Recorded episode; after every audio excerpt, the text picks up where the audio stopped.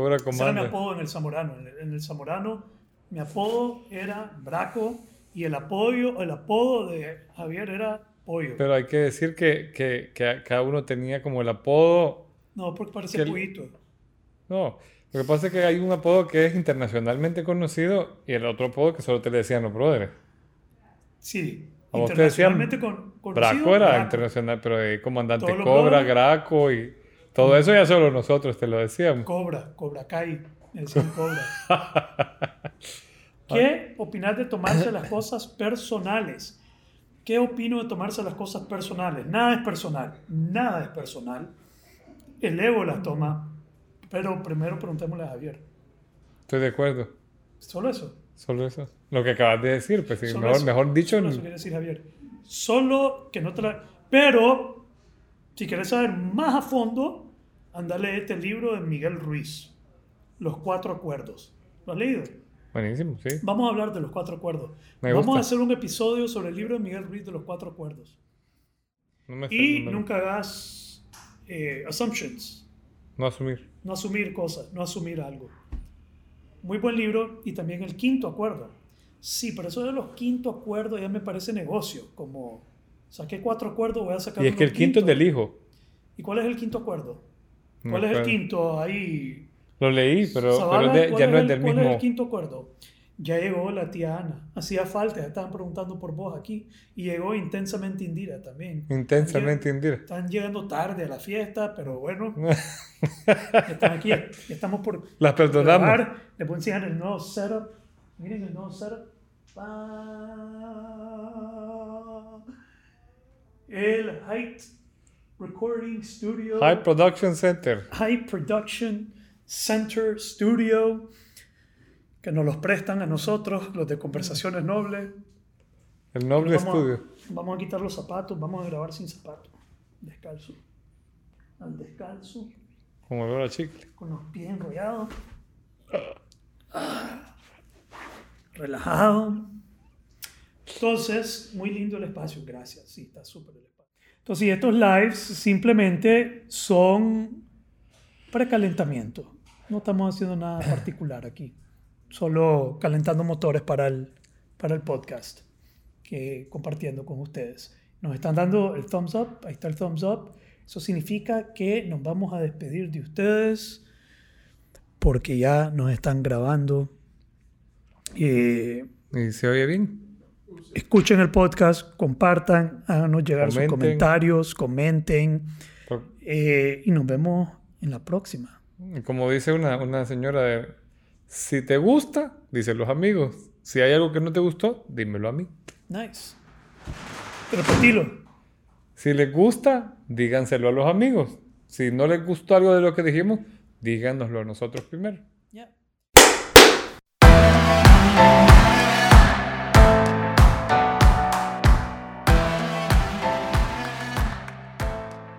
Muy bien, bienvenido al episodio número 36. Seis.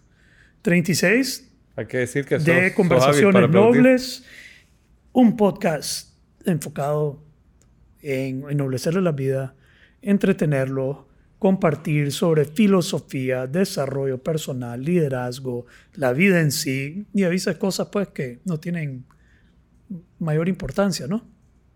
Pero ¿no? bien poca. Bien pocas. Sí. La mayoría ha tenido importancia. Pues ahí entre todo nuestro mood cadencioso, siempre hay contenido. Siempre hay algo, Pues, ¿verdad? a a pesar de que somos vacilones. Sí.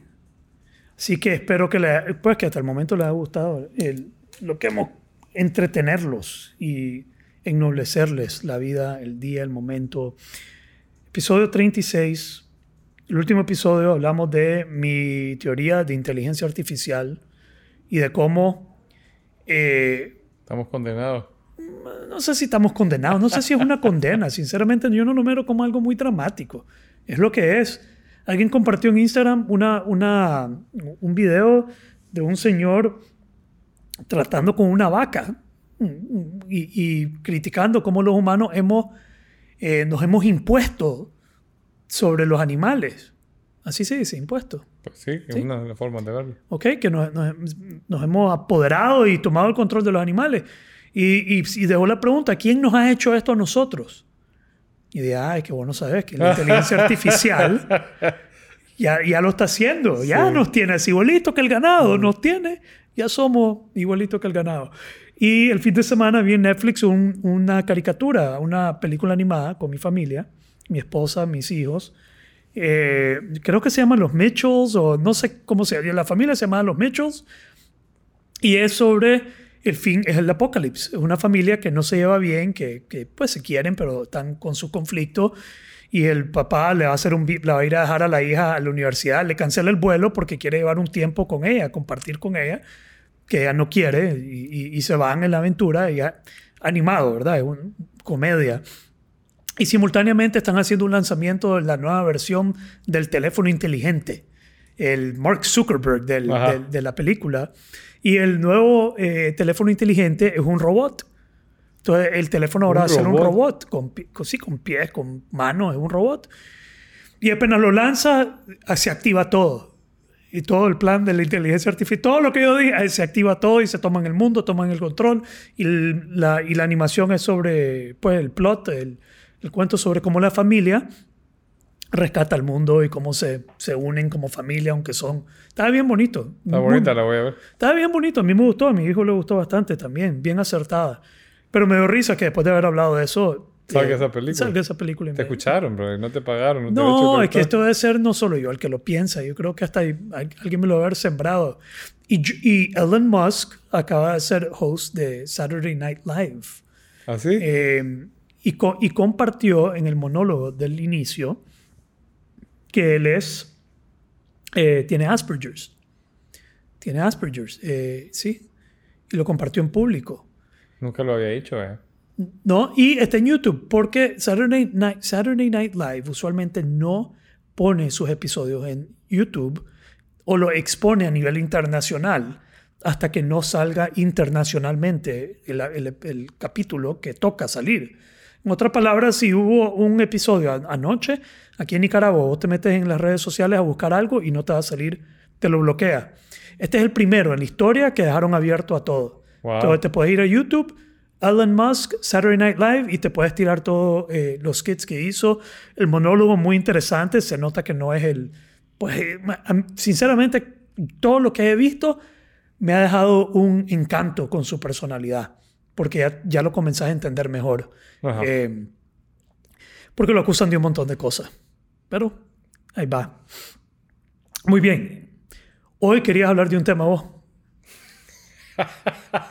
Suena como acusación. No, no es acusación. Es una introducción es una introducción. al tema de hoy. Ya hay mi introducción, yo de la- de- ya di lo que quería descargar, ya calenté los motores, ahora Hoy te estoy invitando a que invite. Fue muy brusco, perdón, Hablamos de eso, Dios. perdón, fue muy brusco eso. Estamos hablando de los mangos. Fue, fue, fue- metí, metí cambio muy duro. Y cascabeleó Ok, toda la déjame, déjame preguntarte antes de pasar a tu tema. A tu tema. Es nuestro tema. Es nuestro tema, el tema que has propuesto, El tema- que me parece súper interesante. Tengo muchísimas ganas de abordarlo. Eh, ok, ¿qué pensás de lo que acabo de decir? Tienes razón.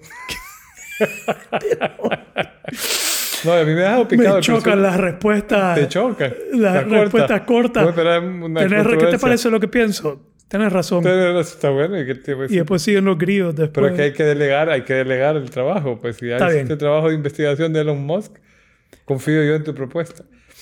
Es un personaje bien interesante. Para mí es una lumbrerita. Es extraño que de repente aparezcan por aquí por allá como esos, llamémosle encarnación histórica, que está haciendo, impulsando la tecnología a otro nivel. Estás hablando de Elon. De Elon Musk, sí. Sí.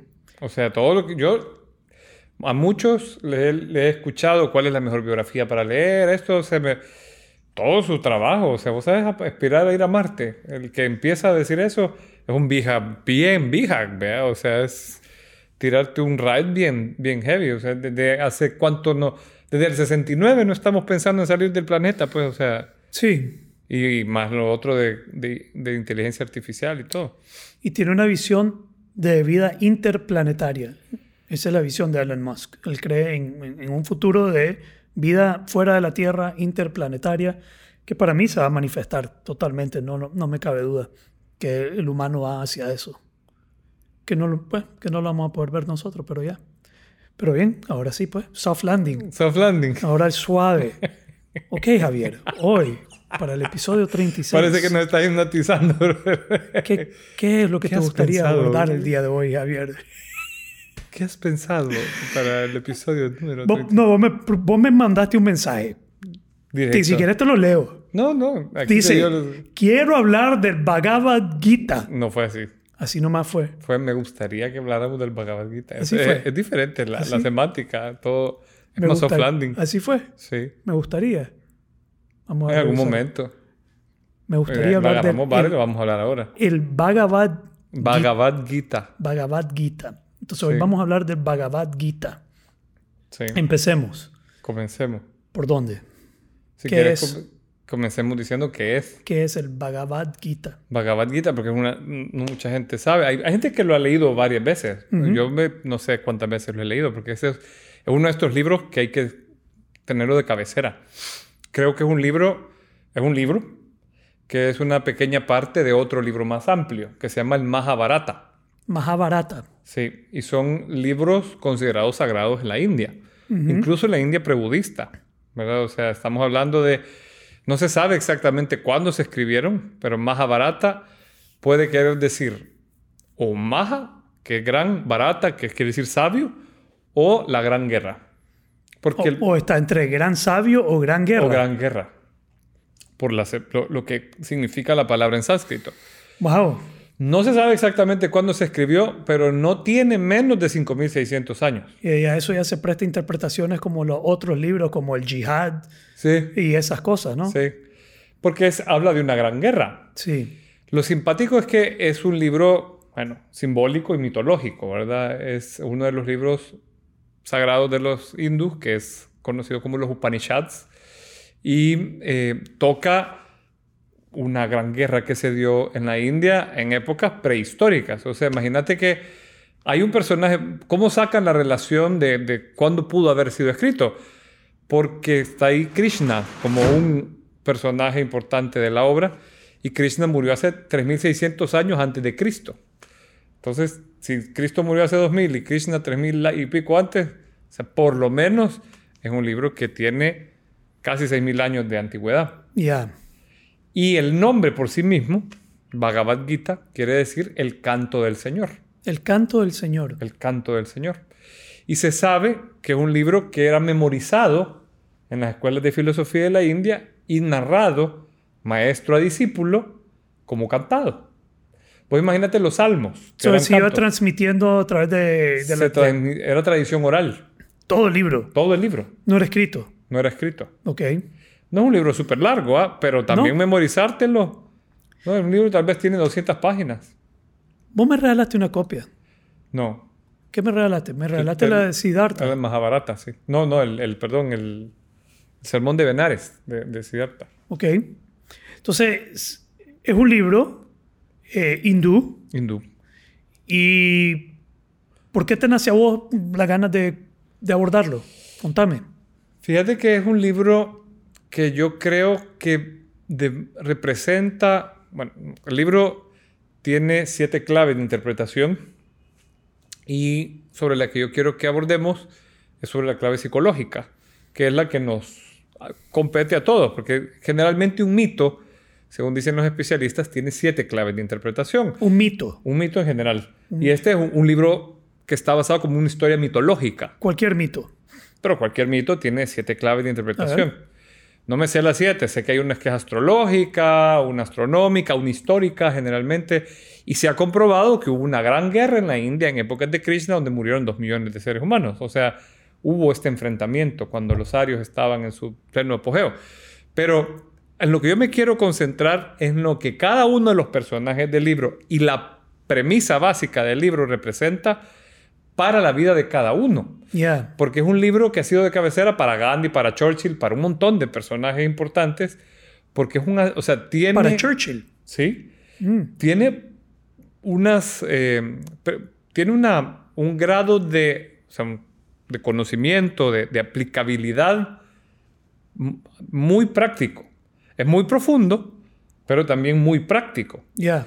Entonces, creo yo que a los que nos, como los que nos escuchan son emprendedores o gerentes o en realidad cualquiera, ante cualquier desafío que la vida te ponga a vivir, este libro es muy concreto en lo que te representa psicológicamente.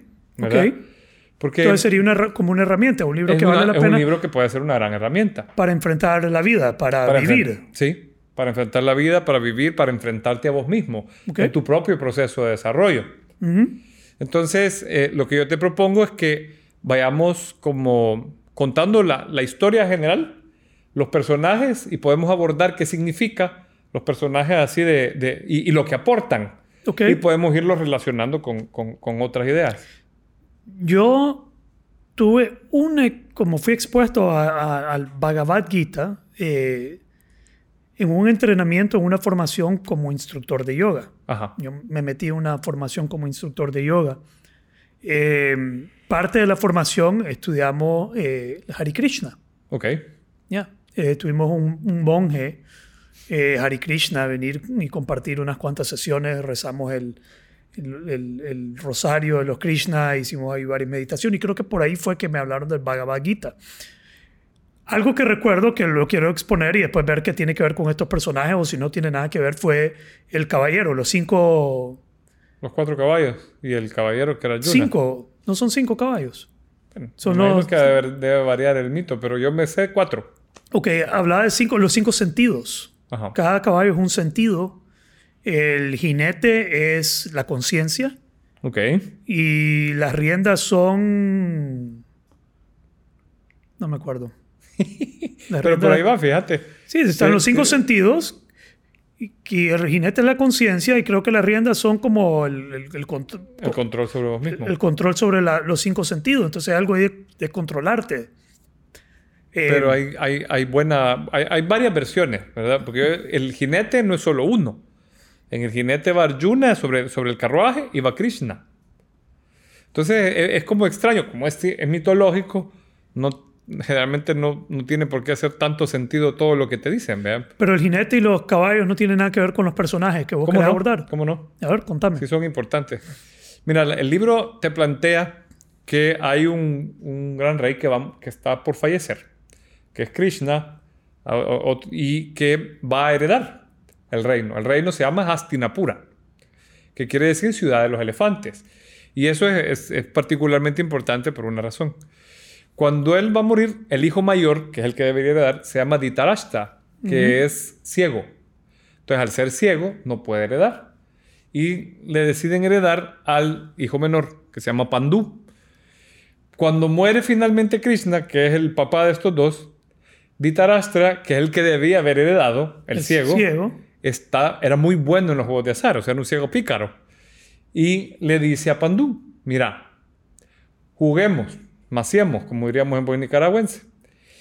Si yo gano, me deja la ciudad a mí. Si yo pierdo, me voy. Y quedamos con tu familia. Y entonces juegan a los dados y gana el ciego. Ahí amañado, vean. Okay. Y Pandú, que estaba súper expuesto, le negocia y le dice, vaya pues, voy a abandonar la ciudad, pero pactemos que sea un tiempo, porque mi papá quería dejármela a mí. Entonces pactan que él va a irse de la ciudad por 12 años. Y al año 12, fíjate que todos son como números simbólicos, al año 12 él va a regresar y va a recuperar la ciudad. Y los Kuru, que son los hijos de Dhritarashtra, deben abandonar la ciudad y quedar, o, o, quedar a cargo pues, de los pandus o pandavas que se llaman nosotros. Entonces hacen un pacto de caballeros entre hermanos y Pandú abandona la ciudad y la deja a cargo de la familia de Dhritarashtra. Y cuando regresa, le dice, ah, ¿sabes qué? Ya me gustó ser rey. Andate al chorizo y yo me quedo con la ciudad. Entonces se arma la guerra. Él le dice, bueno, este... Entre dos hermanos. Entre dos hermanos. Entonces son dos familias. Todos los, los hermanos y sus hijos, que eran muy numerosas las familias, van a enfrentarse en un campo que se llama el campo de Kuru, que es también conocido como Kurukshetra, porque es el campo de batalla. Y entonces aquí ah, empieza toda la narrativa del libro. Toda la narrativa del libro sucede en el campo de batalla. La, primera estancia te explica un poco esto, Son 18 estancias o 18 capítulos. Y en el segundo capítulo aparece este personaje, que es el, el- el que dirige el carro, que el carro, algunas versiones te dicen cuatro, otros te dicen cinco caballos, y él le pide a su director, o sea, está el, el guerrero, que se llama Arjuna, o se, se escribe Arjuna, pero me han dicho que se pronuncia Arjuna. Ok. Le pide a su, a su- al que le dirige el carro, él, es el- un guerrero, un arquero, le pide que le dirige, al que le dirige el carro que ponga su carro al centro del, del campo de batalla para poder ver los dos ejércitos. Y cuando se acerca a ver, él es Pandava o Pandú, cuando se acerca a ver el ejército contrario, reconoce a toda su familia. Él como que no le había caído el 20 que se tenía que enfrentar a su familia.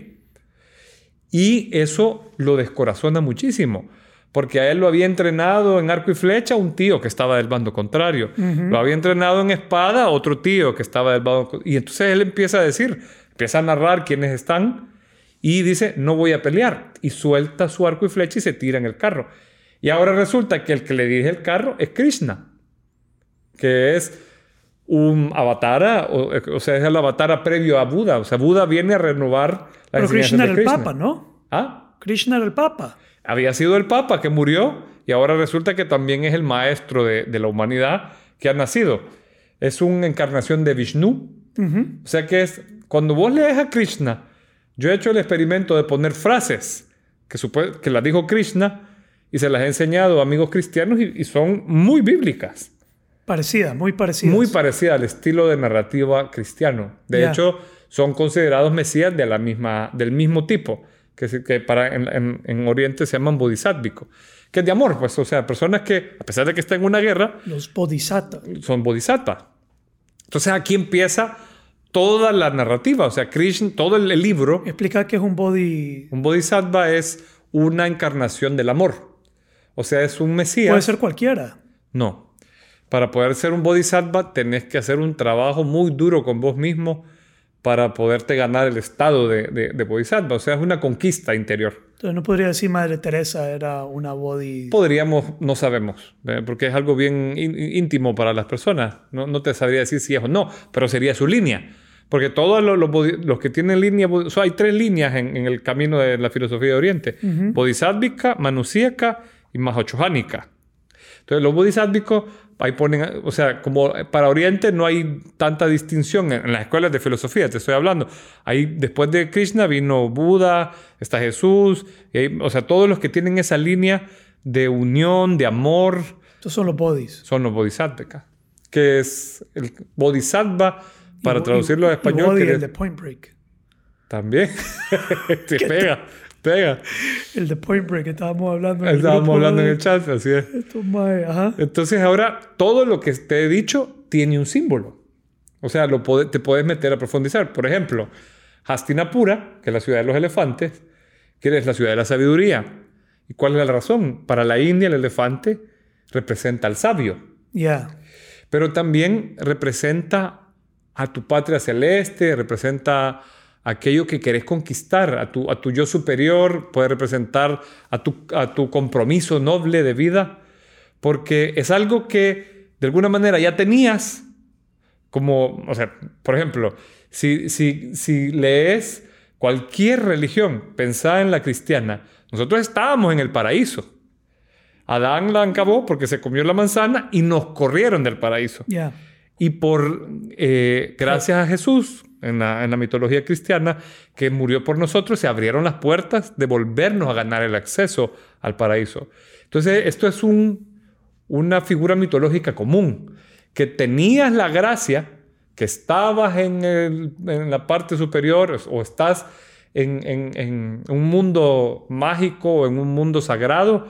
Pensá cuando sos niño, que ignorás todo y estás feliz, y luego bajás, te tenés Caes. que conectar con, con- con lo mundano y luego ganarte otra vez el derecho de acceso a ese algo, Ya. a, ese a esa mejor versión, a, a ese algo superior. Pero es un derecho, es como un reencuentro. Es como Es volver como un a- reencuentro. a descubrir que eso es tu, ese es tu derecho, ese es quien sos esa es tu divinidad que se ha perdido, con la que te has desconectado y tenés que volver a en- encontrarte de alguna manera con eso. Exacto.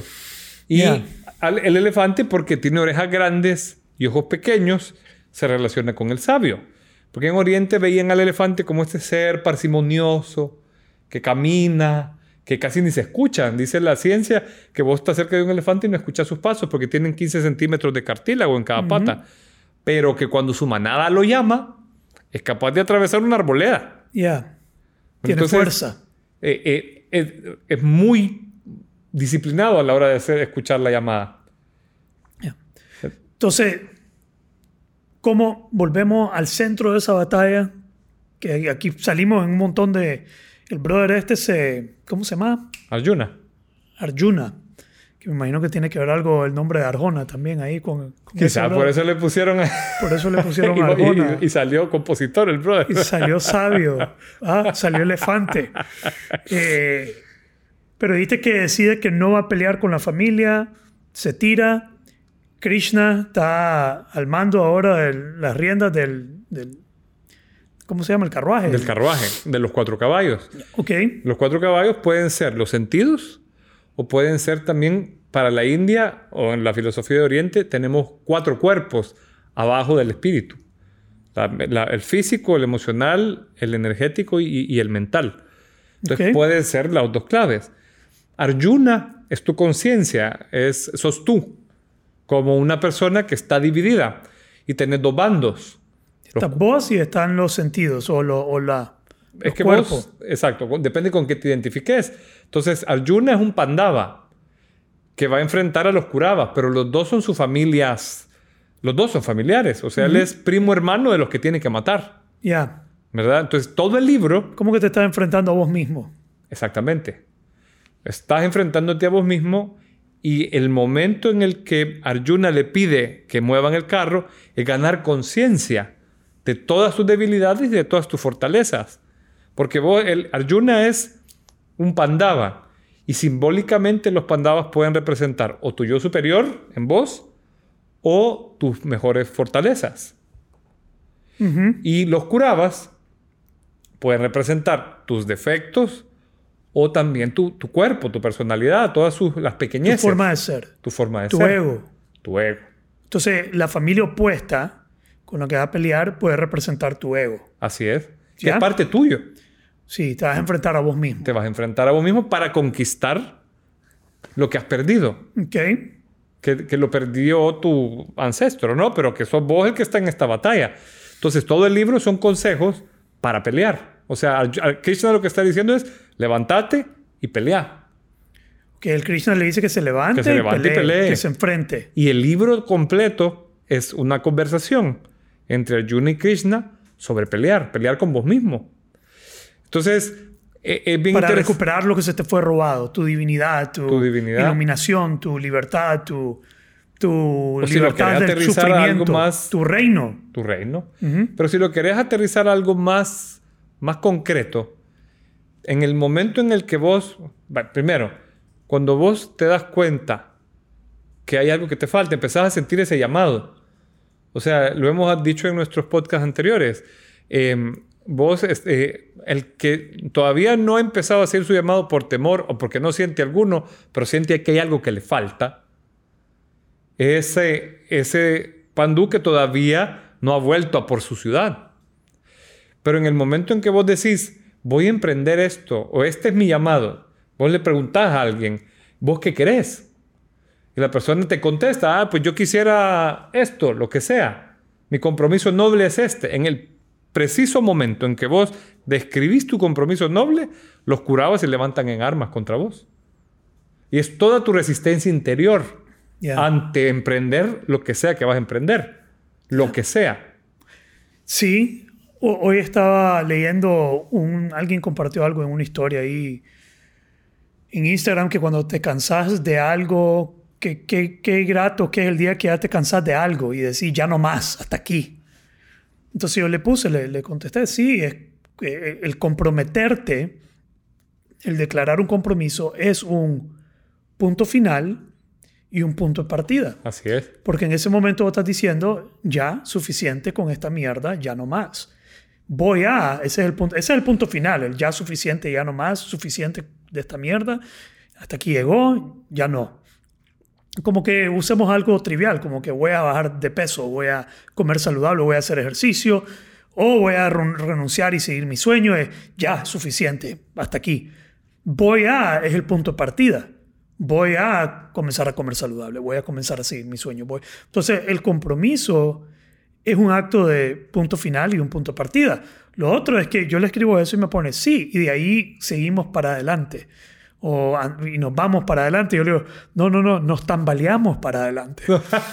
pues sí comenzamos a darnos golpes para adelante porque pensar que una vez que ya lo declaraste y ya lo vas a hacer eh, es ficticio. Vos lo declaraste, lo voy a hacer, ahora agárrate duro, hermano, porque aquí viene, ¿cómo se llaman los... Los, los curabas. Los curabas, tu, tu, tus enemigos interiores. Tus enemigos interiores, tus defectos, tu, vos vas a seguir eh, eh, emergiendo en ese proceso. Así es. Y te vas a seguir dando contra vos mismo. Eh, en mi, de mi, en, mi, en mi experiencia personal, yo siento que llevo años dándome contra mí mismo. Sí. Conscientemente volviendo a darme contra mí mismo. Y es que lo, lo, lo que vos decís, poniéndote permanentemente incómodo, permanentemente los curabas salen a, a, a atacar. Cada vez que vos te pones en un estado de guerra con vos mismo, de, de compromiso o de trabajo sobre vos mismo, en lo que sea, porque eh, es bonito verlo por eso a mí me ha parecido un esquema tan bonito en, la filosofía de Oriente. Yo lo he encontrado en Tíbet, en India y en Egipto. Ellos se relacionan al ser humano con siete cuerpos. Para entenderlo en, Occidente, me gusta más relacionarlo como con zonas de atención. ¿Con por qué, perdón? Eh, zonas de atención. Sobre qué tenés que enfocar tu atención a la hora de trabajar en vos mismo. Ok, déjame repetir eso. A la hora de trabajar en vos mismo, estas son zonas o áreas en las cuales te deberías de enfocar. De enfocar. A ver. Y van de abajo para arriba, de más, de más tangible a menos tangible. Por ejemplo... Tendrá algo como la pirámide de Maslow, se me Es bien parecido, es bien parecido a la pirámide de Maslow. O sea, vos tenés, por ejemplo, el cuerpo físico. En sánscrito le dicen la Sharira, que lo ven con mucho desprecio, es como una sombra, un, cuerpo físico. ¿Qué cosas puede hacer el físico para estorbar tu camino? O, aunado con, con, lo que yo llamaría en el energético, o el prana, o, la, la, vitalidad. Bueno, sin físico. Estamos hablando de siete, esos son chakras también. No, bueno, hay siete chakras, pero pero si metes a los chakras en esto, se vuelve un, un, un, zaperoco. Mejor okay, los chakras. Eliminen eso, por favor, de la... Jurado, por favor, eliminen eso de la, que, Solo para que te hagas una idea. Cada cuerpo tiene siete chakras, según no, la no, no, no, hablemos de los chakras. Los hemos eliminado. Del... Los eliminamos. Vamos de vuelta a los cuerpos. Cuerpo. Entonces, el, tenés primero Cada el cuerpo, cuerpo físico. es un nivel que vamos a ir trabajando. Sí, cuerpo físico. Eh, se, se, se, interpone, bueno, porque tenés que alimentarlo, tenés que respirar, tenés que darle descanso, y vos estás en alguno de los polos. Tenés que ganarte en el, el salario, la comida. Pero sí. Tu sobrevivencia. tu sobrevivencia. Tu seguridad eh, física. Tu seguridad física, tu salud. Entonces, vos ponete a pensar en el momento, y, a mí me parecía bien interesante un libro de Steven Pressfield, no sé si ya lo leíste, se llama La Guerra del Arte. No. el Steven Pressfield escribe sobre todos los obstáculos que vas a enfrentar cuando querés hacer algo que para vos es importante escribir un libro, hacer un video, lo que sea que demande de vos creatividad. Entonces te dice todos los reflejos. Te pones más lujurioso, te da más hambre, te dan ganas de fumar. Toda la ansiedad. Exacto, lo que produce la ansiedad en tu físico. Ya. ¿Verdad? O sea... Y Comienzas a procrastinar. Procrastinas. Solo te levantas a servirte un café, te da más hambre, o se te quitó el hambre, se te quita el sueño, te da más sueño. A algunos se les pone, se les va eh, toda la energía, a otros se, les, agarra un drive. Yo conozco emprendedores que cuando están empatinados con una idea duermen tres horas. Puede haber gente que hasta se deprime. Hay gente que se deprime. En pensar en el potencial de la realidad que pudiera ser sí. versus la realidad que es y lo monumental o el trabajo que requiere, mejor me deprimo. O al revés. Yo conozco gente que se pone hyper y empieza a trabajar días de 18 horas eh, con un drive de trabajo fuertísimo. Sí, mi socio aquí. ¿Tu socio aquí? Sí, sí totalmente. Yo, así, se, emociona con el potencial a, a, trabajar. ¿sí? Ajá, ajá. Entonces es, es, es, es todo el físico. En, en- Dale, solo si vamos en el primero, hermano. Son siete, acordate. Pero es que los últimos tres no los podemos tocar porque son allá arriba el espíritu. Vos déjame a mí, no te preocupes.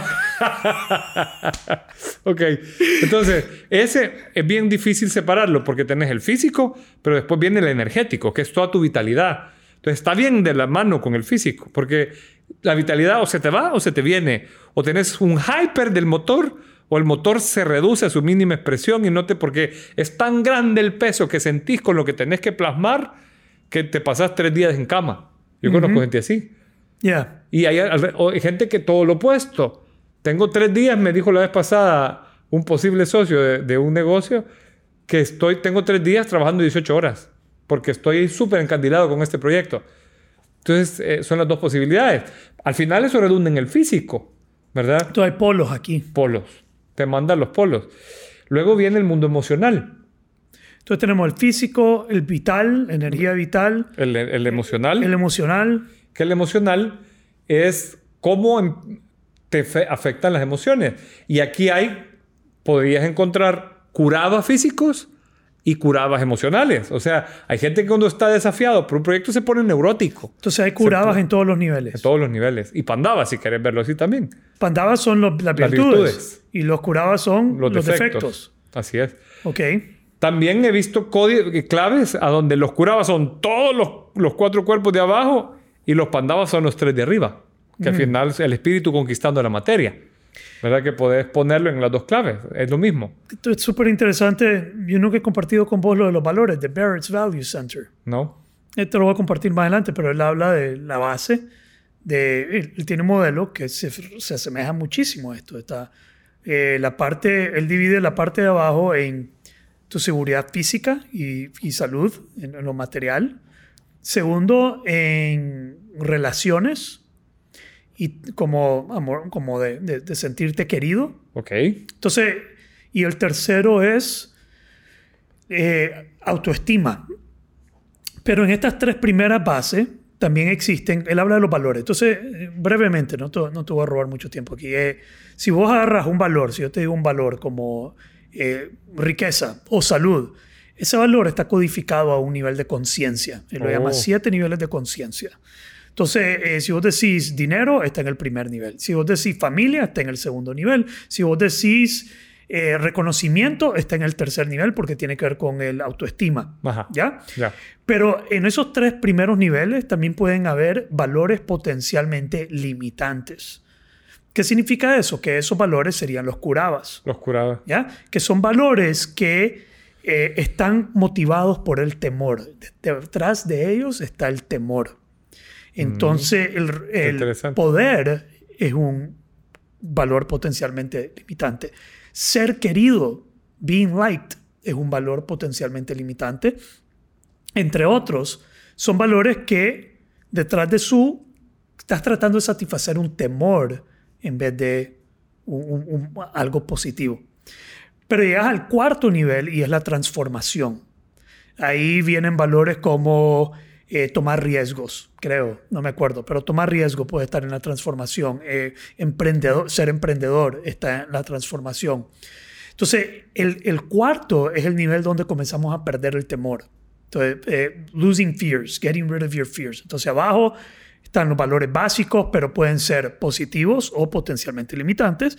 Y en medio viene la parte de perder el temor. Y los tres de arriba son sentido en la existencia, impacto en el mundo y el, el último es servicio desinteresado. Wow. Como la sabiduría, el El propósito. máximo valor. El- los, los tres de arriba, después del cuatro para arriba, ya no hay curadas, ya no hay valores potencialmente limitantes. Entonces, para poder tener, vivir esos valores plenamente, tienes que perder todo el temor en tu vida. No puedes vivir esos valores eh, eh, que son, los de abajo son self-interest, interés propio, y los de arriba son interés común, bienestar común hacia los demás. Entonces, con temor no puedes manifestar eso plenamente. Es un modelo súper interesante. sí. Se lo hago a todos mis clientes. Cuando, yo, cuando alguien me contrata, lo primero que hago es mandarle el test pues, y me, me lo mandan y me dice más o menos dónde está su nivel de conciencia, con qué estoy trabajando, Sí. qué es lo que está motivando a esta persona, el interés propio interés común, hay, hay temor, hay inseguridad, se siente querido. Y ya para terminar, abajo te preguntarías, por ejemplo, en el primero, ¿do I have enough? ¿Tengo suficiente? En el segundo, ¿soy querido lo suficiente? Y en el tercero, soy me siento que soy suficiente. Wow. Y esas son las tres cosas que tenemos que, como que apaciguar para trascender. No sé, se me parece muchísimo. qué bonita pregunta esa. ¿Soy suficiente? Soy suficiente. Primero, ¿tengo suficiente? Y, y lo divide. Tengo suficiente en casa y tengo suficiente en el trabajo. Entonces lo puedes dividir. Segundo, soy querido suficiente en el trabajo y soy querido suficiente en mi casa. Y el tercero es me siento suficiente en el trabajo y me siento suficiente en mi casa. Eh, y ahí te da, pues ahí te da lo importante de este test es el autoconocimiento, darte cuenta con quién sos vos, con quién estás trabajando vos y que los demás son motivados por cosas distintas, que no somos iguales. Eso es bien importante. Ya, y creo que tiene, es bien revelador, eh, porque cuando hice ese test y lo hizo mi esposa, me rompió un montón de, de inquietudes que tenía sobre cómo vamos a estar juntos a largo plazo si vemos el mundo tan diferente. Y cuando yo hice este test, me, me dio paz porque dije, ah, ok, solo tenemos valores distintos, pero una visión parecida. Parecida, y eso está bien. Ajá. Ya. Qué interesante. Entonces, estaba hablando de los... Pues entonces tenemos el, el, el, estado eh, emocional, que es, lo ven como un vehículo, como, como una... Físico, vital, emocional. En las emociones están todas las emociones que pueden ser tus enemigas. El, el odio, el, enojo, la, la, neurosis, etc. La tristeza. La tristeza que se va a interponer entre vos y tu, y tu desafío y te van a atacar en un momento complicado. Y luego el cuarto estado o el cuarto cuerpo es la mente. Pero a esta mente en, en sánscrito le llaman kamamanas que es como muy parecido a la descripción que hacen los expertos del cerebro al lado izquierdo de nuestro cerebro. Es la mente que piensa en, lenguaje y que constantemente está pensando en vos, en tu egoísmo, en tu mundo egoísta. Y entonces a esa mente te invitan a dominarla. Y luego los tres de arriba... A tomar control. A tomar control de tu mente, a, silenciarla. Que es todo el proceso, todos los procesos de yoga, de respiración y tal lo que te invitan es hacerle mute a esa mente. Los métodos son para apaciguarla. Apaciguarla, porque esa para tomar control. Es, es como una especie de, de, cielo nublado que no te permite conectar con tu yo superior. Tu yo superior, como reflejo a la Santísima Trinidad, en Oriente le dan tres componentes que traducidos al español serían la mente pura, una suerte de mente pura que ya se enfoca en el bien común, la intuición y la voluntad pura. Ya. Entonces, estos tres, si lo ves en la clave grande, se están enfrentando los cuatro de abajo, que quieren ellos que vos seas, o sea, que sos vos en realidad. Los cuatro de abajo, para la India, que es predominantemente o budista, o brahmánica, o hinduista, todas esas tres corrientes de religión creen en la reencarnación. Entonces, los cuatro de abajo los cambias en cada encarnación. Son como tu ropa tu, uniforme en esta gran escuela de la vida. Ya, el vehículo, el, contenedor. el contenedor. Y los tres de arriba son tuyo real. Esos siempre van iguales. Siempre van iguales. El tema es que como cada vez que nacemos se nos olvida de dónde venimos, tenemos que reencontrarnos. Y es un parte del mito que nos está planteando el Bhagavad Gita. Qué frustrante esa vaina de tener que reencontrarnos, hermano. Sí. ¿Ah? Ahora, ponete a pensar. Estás tú, que sos tu conciencia, tu conciencia de yo soy, y ahora te pones al frente, porque algo que me ha pasado a mí, no sé si, si te ha pasado a vos, siempre que yo acompaño a alguien en un proceso de desarrollo a través de la escuela de filosofía y la gente empieza a crecer, lo primero que empieza a encontrar son más defectos. Ya. ¿Verdad? Y, y, a mí me parece tan simbólico porque Arjuna es Pandava que mete a su carro al centro y ve de frente a los Kuravas. Ya. Entonces lo primero que vos ves y ahí donde, todos tus defectos. y ahí donde te tiras en el carruaje al piso y decís, ay, no. Todo esto, todo esto se va a venir en mi contra para encontrar la sabiduría o la, la patria seria o, mi compromiso noble. Sí, pero tenés todo el ejército que está detrás. Que son todas tus fortalezas, todo tu, tu, Tenés la capacidad. Toda tu capacidad. Ahora déjame contarme algo. ¿Quién gana esta batalla, hermano? Los pandavas. Los pandavas. Sí. Ok. Luego viene un libro que se llama el Ya te voy a decir. Los Pandavas le ganan a los Kuravas. Sí, Krishna gana. Y el Kurava era el, era el, el, el ti- ciego. El ciego. ma- Que ese es un gran símbolo. ciego. Porque es el- la materia, ¿no? El- o sea, el- cuando vos naces, te volvés ciego, se te olvida de dónde venís, que sos un espíritu encarnado. Sí, Se te olvida esto que dice Pierre Teilhard de Chardin. A la puchica. Somos almas con cuerpo y no cuerpos con almas. Somos seres eh, Somos seres espirituales viviendo una experiencia humana, no espe- eh, seres humanos que tenemos experiencias divinas. Ya, estoy convencidísimo de eso, sí. Entonces, algo que es importante cada vez que estás desafiado, cada vez que estás desafiado por la vida. Ah, y hay hay un personaje del que no hemos hablado, que es Krishna, que es, es tu yo superior interno. Ante, o sea, en el momento más duro de, de- de- de las situaciones. Fíjate que el otro día leyendo este libro, hay un Navy SEAL que escribió un libro que me encantó sobre el miedo. Él dice, hay que tener fe en el abismo. Porque en el momento más oscuro es donde vas a encontrar la verdadera sabiduría. Cuando estás al límite de tus circunstancias, hay La- una especie La de... noche oscura del alma. La noche oscura del alma. Yeah. Ahí, Krishna, tu Krishna interior, o sea, tu yo superior, tu Dios interior, o si querés eh, eh, entenderlo como, como tu cercanía con tu Dios, o sea, como te gusta relacionarte con Dios, con este Dios personal, allí vas a encontrar la sabiduría, al límite de tus fuerzas. Sí. Esa noche oscura del alma lo usan el concepto en el, en el cristianismo y es como una ausencia pura de Dios. Es cuando Mira, la vez no pasada... está Dios al Reflexionando sobre esta noche oscura del alma, me acordé de que hay un libro de un santo católico que se llama San Juan de la Cruz, que escribió un poema místico parecido a los de la Reñaga, lindísimo, que se llama así, La noche oscura del alma. Es precioso, porque después de cada estrofa te la van explicando. Y todo tiene un simbolismo. Y hay, hay otros dos libros que he tratado de leer, pero han sido bien densos. The Cloud of Unknowing. No sé si has escuchado ese No, libro. no. Y A Course in Miracles. Un curso en milagros. Ah, ese me lo, me lo han recomendado, pero un no lo curso en milagros y eh, la The Cloud of Unknowing, no sé cómo se traduce The Cloud of Unknowing, pero son... Y el Cloud of Unknowing creo que es para contemplativos, personas que se van a dedicar a la, con- a la a la contemplación. eh, seriamente, tipo monje, pues no, no, no es... Pero son súper interesantes. Ambos los tengo, pero no he podido... Son Grande. Son grandes y son ideas súper difícil de... Ajá. Es como que estés hablando de los tres niveles que decís vos, Sí, esos tres se- no podemos hablar. Ya cuando comienzas a hablar de esos tres niveles ya no entendés que, Sí, que todo se vuelve o estás bien ahí o no estás ahí, todo se vuelve una nube. como, como una nube. The cloud of unknowing.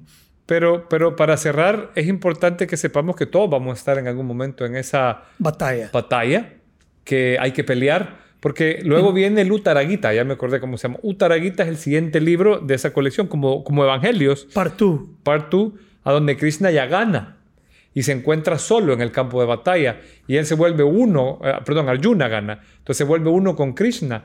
Y ahora tiene que quitarse ese arrobamiento, o sea, es como el regreso. Ya vencí, te estás embriagado por el éxito, porque ya te venciste a vos mismo.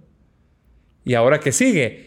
Y entonces me acuerdo de lo que hemos hablado del juego infinito. Ah, tenés momentos de éxito, momentos de triunfo sobre vos mismo.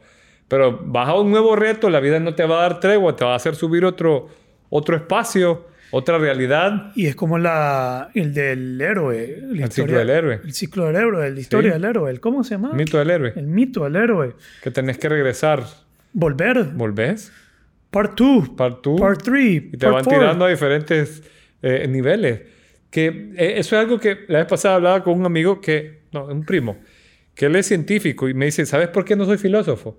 No, le digo yo, es que me metí a estudiar la filosofía de Oriente y nunca terminás de avanzar, me dice, y me pareció demasiado grande. Con la ciencia hay como, está más compartamentalizado, me dice. Puede ser, aunque la ciencia también es infinita, hermano. Sí, pues sí, depende de para dónde la veas, vea, porque los- hay científicos que creen que ya está todo escrito. Entonces, el Bhagavad Gita es un libro hindú de esta historia de estos dos hermanos que, que, que se enfrentan, que son herederos de Krishna y entran en batalla, y, pero es un símbolo de una batalla contra vos mismo, Sí. tus virtudes y tus defectos. Y que a la hora de querer recuperar tu gloria, tu divinidad, tu, tu, tu O conquistar esencia, algo. o conquistar algo, te vas a enfrentar a todos tus defectos eh, te vas a enfrentar a vos mismo. Y vas a tener que, que hacer el trabajo duro de, De pelear. de pelear. De, y hay una pelea, hay una batalla. Digamos, en el libro hay una batalla de No, todo el libro se, se, se lleva, por eso se llama el canto del Señor. Ujú. Porque eh, está el antes del libro, que es el Bhagavad Gita, y el post del libro, que es el Uttara Gita. La batalla queda en medio, no le dan tanta relevancia. Es que no me gusta la palabra batalla para esto. No sé por qué, pues no quiero que sea como una batalla, pero pues puede ser una batalla, ¿no? ¿Sí? Batallar con vos mismo. Batallar con vos mismo. Porque tiene que haber ahí una parte donde hacen la paz, donde hacen una alianza y hagan un acuerdo o algo. Al final, cuando ya terminó la batalla, que ganan uno. Porque, porque yo siempre he creído en hacer una alianza con el ego. No, no, nunca he creído en vencer al ego, controlar al ego, dominar al ego. Eh, más que Mira, ¿te crear una de- alianza con el ego ¿Te acordás de aquel, que te permita... la película número 3 de Matrix? Sí, ¿Cómo vence a Smith? se, se junta con él, integra. se integra con él. Sí. O sea, y, Se y vuelve parte de él. Hay una película bien linda que la, hic- la hicieron con Ken Reeves, que es, no me acuerdo, que se llama, no me acuerdo, tiene que ver con el budismo. Sale el, él disfrazado, de, o sea, él es Buda, pero es la nueva encarnación del Dalai Lama. Es una película bien gringa, porque supuestamente nacen tres, el Dalai Lama y eso me parece ya bien. Pero hay algo bien lindo. Te saca el viaje de, de- de Buda cuando está por, por, por, por iniciarse o por ganar la, el estado de, de, Buda. Y entonces le mandan las pruebas, ¿vea? le mandan la lujuria, no sé qué, sale Mara, no sé qué. Y finalmente, del agua sale su propia imagen. Y le dice, yo soy tú, que es el ego. Y le dice, no, tú no eres yo. Y entonces se, vuelve, se vuelve la otra imagen, se convierte en Mara, se desintegra y queda Buda vuelto uno. Sí, Entonces, me gusta eso. eh, Ajá. la- el concepto de, de la filosofía de Oriente es que tenés que integrarte. Igual que Platón. Platón dice que para lograr salir de la caverna te tenés que volver individuo o individuo. Ya. Entonces, yo más creo que aliarte tenés que reconocer que sos uno con tu ego Y que no sos tu ego. y que no sos tu ego. Te das cuenta que no sos tu ego. Ese no soy yo. Pero Por- ese es, pero, pero sigue siendo. Sí. Pero no, pero no sos vos. Porque mira, yo lo- algo que he podido ver, saquemos de esta película a Jesús y a todos esos maestros nivel Dios, llamémosle, porque son fundadores de religión, pero de ahí para abajo, a todo gran maestro le encontrás un, un- un tema humano. O sea, Platón defecto. anduvo queriendo fundar ciudades y lo echaron preso y lo vendieron como esclavo. Madame Blavatsky, que es una, la última sabia que tuvimos, era mal ingeniada y anduvo ahí con Garibaldi y tal. Pues Gandhi en su película sale como, no abusivo, pero sí conflictivo con la esposa.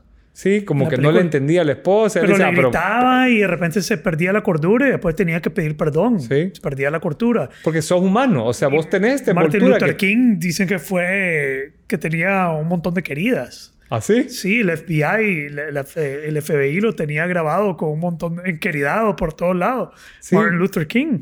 Pero, pero yo lo veo, ¿sabes cómo lo, lo trato de entender yo? Cuando vos te vas a vivir una experiencia de esta, de estos grandes personajes que asumen un rol histórico, mira que te ponen a Churchill bolo siempre. Darkest Hour te lo ponen siempre como una pacha, alcohólico. Pero vos sabés lo que ha de haber sido estar a cargo de la resistencia aliada Puta, en una... hermano, no me puedo imaginar esa carga. Exacto. Eh, es, eh, eh, es reconocible, es honorable, noble, au- aunque haya tenido que beber el brother. Alejandro Magno lo ponen. La vez pasada leí una referencia de una filósofa que decía: el, al- el soldado alcohólico ese. Sí, y es que eran unas grandes pachangas que se lanzaba después de cada batalla. Pero ser Alejandro Magno, o sea, tenías el mundo en tu, en tu espalda. Quiero que cada uno aquí vea, vea la carga de su vida, ahora multiplicarlo por Por, estar Pues sí. peleando la Segunda Guerra Mundial. y bueno, pero hagámoslo nuestro. Todos con nuestra carga hacemos cosas que después decimos, ven, ¿y por qué hice esto? O sea, qué sé yo, estás haciendo ayuno intermitente y decías, ah, fuck it, voy a comer ahora porque estoy súper, hoy me fue mal. Sí, sí, sí. O, o- o no, lo que sea. Nunca vamos a superar eso. Podés llevarlo a un nivel grande o ponerte a pensar lo que es tener ese nivel de prueba. Te sobrepasa. Yo invito a todos los que están ahí afuera tratando de ser la mejor versión de ellos posible, ya a rendirse. O que por lo menos... Hay una gran paz en rendirse, hermano, ante tratar de ser la mejor versión de vos posible y después decir, fuck this. Sí. I'm just gonna be me, man. Pero date cuenta Ahora de sí, una cosa. balanceado. No estoy diciendo, no, no a tirar la toalla y ser... Exacto. Hasta más que- fácil se vuelve. Mira, a mí me, me- me enseñó un amigo argentino que era budista. Ajá. Y una vez no me acuerdo qué le hicieron en, en uno de sus compradores. Y me dijo, y entonces yo le concedí la victoria.